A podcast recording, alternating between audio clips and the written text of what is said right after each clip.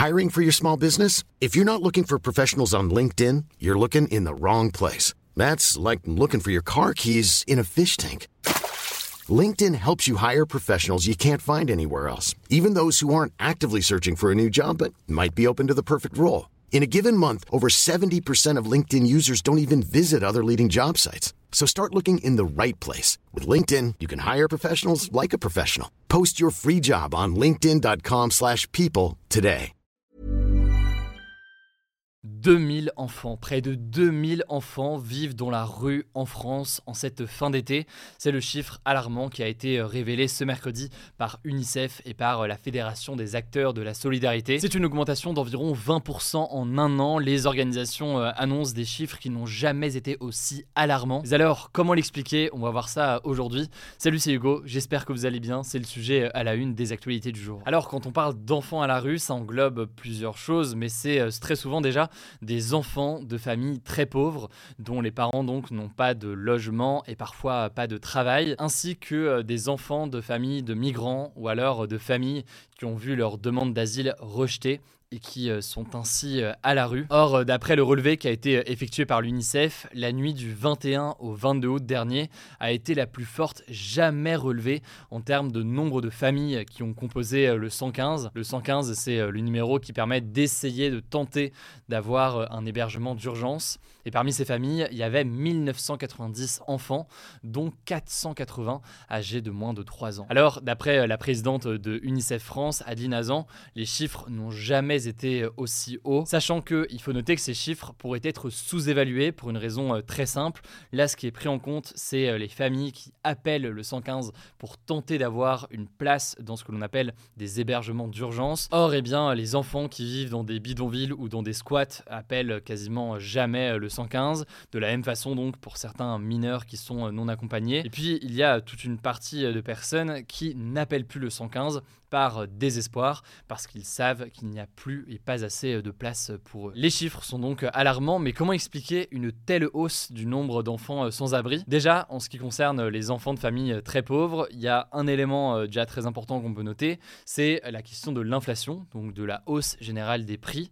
Ces deux dernières années, ça a pu avoir un impact sur les familles les plus pauvres et les pousser euh, à la rue. En effet, certaines familles peuvent se retrouver à ne pas pouvoir payer euh, leur logement et leur loyer.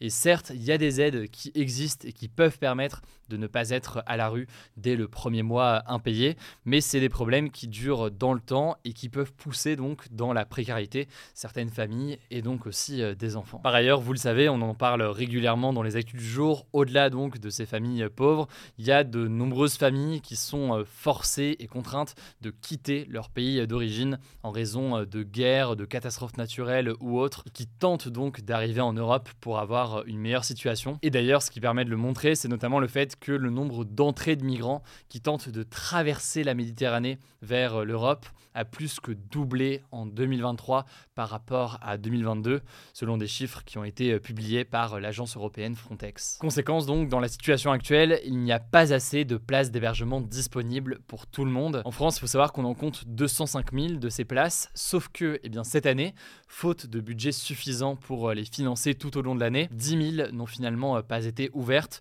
Ça porte donc le nombre à 195 000. Et c'est une situation donc qui est particulièrement difficile alors que la rentrée débute dans quelques jours. L'AFP, dans une interview euh, parue notamment dans le magazine Le Point, relaie par exemple ce témoignage de Marie. Marie qui a 12 ans, elle fait sa rentrée en cinquième cette année et elle confie donc son stress et le sentiment de honte qu'elle ressent alors qu'elle dort euh, depuis fin juin dans un gymnase à Lyon avec euh, sa famille. Elle dit, je cite, à mes copines, je ne leur ai rien dit, j'ai trop peur du jugement, c'est très dur à vivre. Vous pouvez retrouver l'article directement en description. En tout cas, ce qui est sûr et ce que montre notamment une étude qui a été publié par l'UNICEF et par le SAMU social de Paris en 2022, c'est que eh bien, ces enfants euh, sans abri eh bien, se retrouvent dans une situation où leur santé mentale, évidemment, est durement euh, affectée. Les organisations et les assos assos appellent donc à mettre davantage de moyens en œuvre pour ouvrir notamment eh bien, davantage d'hébergements d'urgence. Les assos demandent notamment de rectifier le budget dès maintenant pour maintenir les 205 000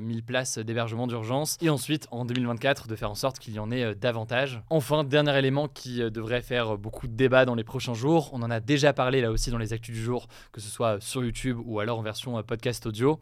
Le gouvernement et notamment eh bien, le ministre de l'Intérieur Gérald Darmanin prépare un projet de loi sur l'immigration. Il faudra donc voir euh, ce qui est prévu euh, dedans et l'impact éventuel forcément pour ces euh, familles de migrants. On en reparlera beaucoup plus en détail, en tout cas ça me semblait important d'en parler. Courage à toutes les personnes qui vivent ou qui connaissent des personnes qui vivent dans cette situation.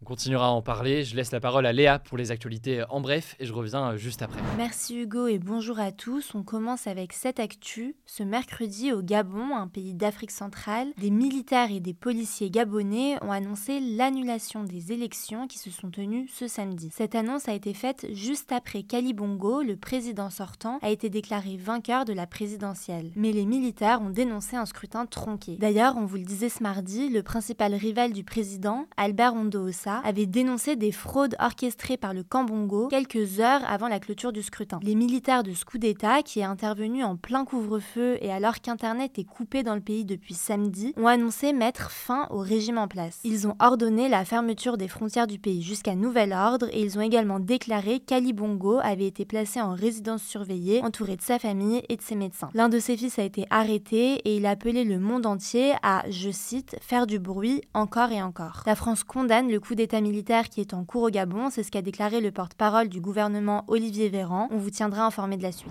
Deuxième actu, Emmanuel Macron a reçu ce mercredi les principaux chefs des partis représentés au Parlement pour discuter de plusieurs sujets comme les réformes institutionnelles, la situation internationale ou encore les récentes émeutes en France. Le but de cette réunion, c'est de trouver des compromis alors que le gouvernement n'a pas la majorité absolue à l'Assemblée nationale depuis la réélection d'Emmanuel Macron. Alors, cette réunion s'est tenue à huis clos sans la présence de journalistes et les participants ont dû laisser leur téléphone à l'entrée. Après la réunion, les chefs de parti étaient invités à dîner par le président, mais les dirigeants de gauche qui font partie de la NUPES, donc la France Insoumise, le Parti Socialiste, le Parti Communiste Français et Europe Écologie Les Verts, ont décidé de boycotter ce dîner. Pour eux, il s'agit, je cite, d'une mise en scène médiatique. Troisième actu, une quatrième enquête pour violences policières présumées lors des émeutes à Marseille qui ont suivi la mort de Naël en juin dernier a été ouverte. Dans cette nouvelle enquête, Hotman, un homme d'une trentaine d'années, affirme avoir été frappé par plusieurs policiers dans la nuit du 1er au 2 juillet, ce qui aurait entraîné une perte de connaissance et sept fractures au visage. La victime présumée, qui assume avoir, je cite, un long casier judiciaire, a porté plainte à la mi-juillet et ce mardi, un policier a été placé en garde à vue dans ce dossier. D'ailleurs, autre info, le ministre de la Justice, Éric Dupont-Moretti, a annoncé qu'au 1er août, plus de 2000 personnes avaient été jugées en lien avec les émeutes qui ont suivi la mort de Naël. 90% des personnes condamnées ont reçu des peines de prison. Quatrième actu, la Grèce est actuellement frappée par le plus grand incendie jamais enregistré dans l'Union européenne. C'est ce qu'a déclaré un porte-parole de la Commission européenne. Cela fait maintenant 12 jours consécutifs que le feu ravage le parc national de Dadia qui est situé au nord-est du pays. 81 000 hectares ont déjà brûlé selon l'Observatoire européen Copernicus. Alors en plus des pompiers grecs qui sont sur place, 11 avions de l'Union européenne ont été envoyés, soit près de la moitié des moyens aériens que possède l'Union européenne.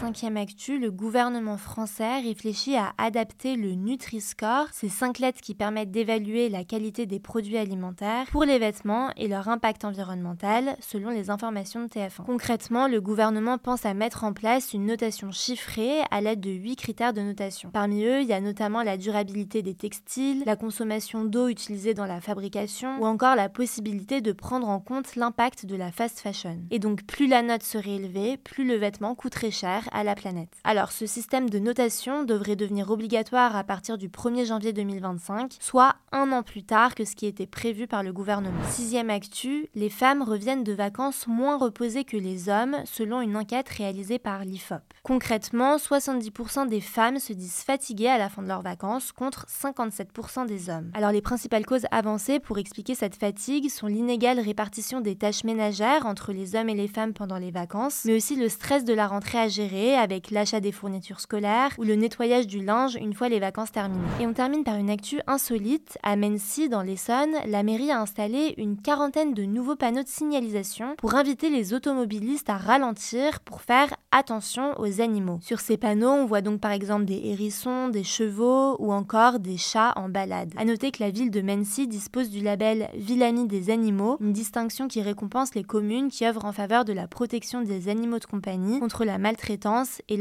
Voilà, c'est la fin de ce résumé de l'actualité du jour. Évidemment, pensez à vous abonner pour ne pas rater le suivant, quelle que soit d'ailleurs l'application que vous utilisez euh, pour m'écouter. Rendez-vous aussi sur YouTube ou encore sur Instagram pour d'autres contenus d'actualité exclusifs. Vous le savez, le nom des comptes, c'est Hugo Décrypte. Écoutez, je crois que j'ai tout dit. Prenez soin de vous et on se dit à très vite. Mom deserves the best, and there's no better place to shop for Mother's Day than Whole Foods Market. They're your destination for unbeatable savings, from premium gifts to show-stopping flowers and irresistible desserts. Start by saving 33% with Prime on all body care and candles. Then get a 15-stem bunch of tulips for just $9.99 each with Prime. Round out Mom's menu with festive rosé, irresistible berry chantilly cake, and more special treats. Come celebrate Mother's Day at Whole Foods Market.